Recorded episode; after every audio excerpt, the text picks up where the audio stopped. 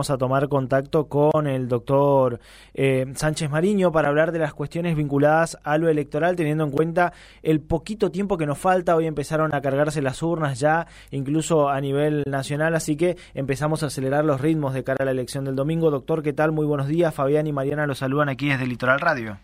¿Qué tal? ¿Cómo están ustedes? Buen día. Muy buen día, gracias por atendernos primero que nada. Y bueno, ¿cómo vienen palpitando ya desde lo que hace al trabajo de la, de la justicia electoral en este tramo final de, de, estos días que restan para las elecciones?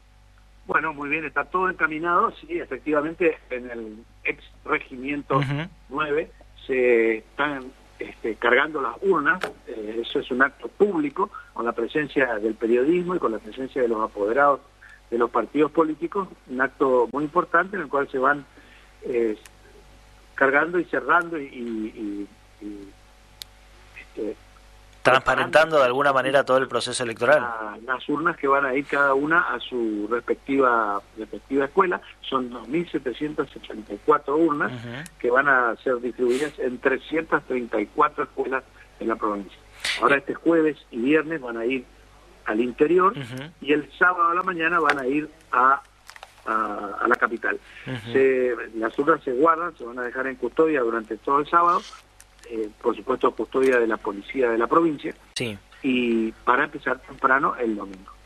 Hay una cuestión, doctor, que por ahí este, no se termina mucho de entender, digo, aquellos que han sido convocados formalmente para eh, fiscalizar o ser autoridades de mesa, digo, ¿cómo funciona esta situación siempre y cuando te haya llegado el telegrama?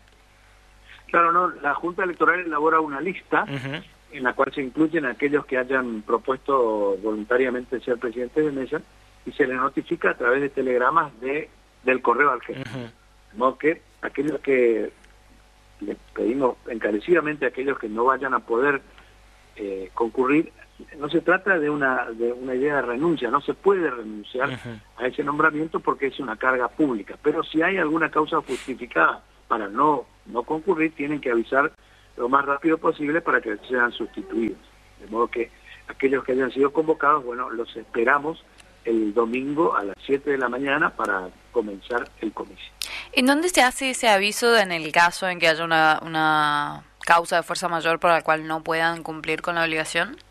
No, hay un hay un un, eh, contacto, un teléfono de contacto y un mail al cual pueden dirigirse. Yo les voy a mandar ahora por mensajito exactamente el contacto y el teléfono. Y el, y el mail. Doctor, ya se han eh, establecido todos los este, viáticos, todo lo que se va a pagar en estas elecciones, la manera en la que se va a realizar y demás, ¿todo eso ya está clarificado a esta altura? Sí, sí, se les va, eso es todo decisión del señor gobernador que ha fijado los emolumentos en 12 mil pesos para los presidentes de mesa, a lo cual se les sumará 3 mil pesos a aquellos que eh, acrediten haber hecho el curso eh, de, capacitación. Eh, y doctor, finalmente, ¿cuántos jóvenes van a, participar de esta elección que justamente tiene esta particularidad? Son aproximadamente 29.000 jóvenes, entre 16 y 18 años. Bien, eh, doctor, le agradecemos el tiempo. Sé que nos atendió justamente con premura, así que eh, lo liberamos. Ha sido usted muy claro, muy amable, como siempre. Muchas gracias a ustedes. Saludos. Hasta luego. ahí pasaba el doctor Gustavo Sánchez Mariño, presidente de la Junta Electoral de la provincia.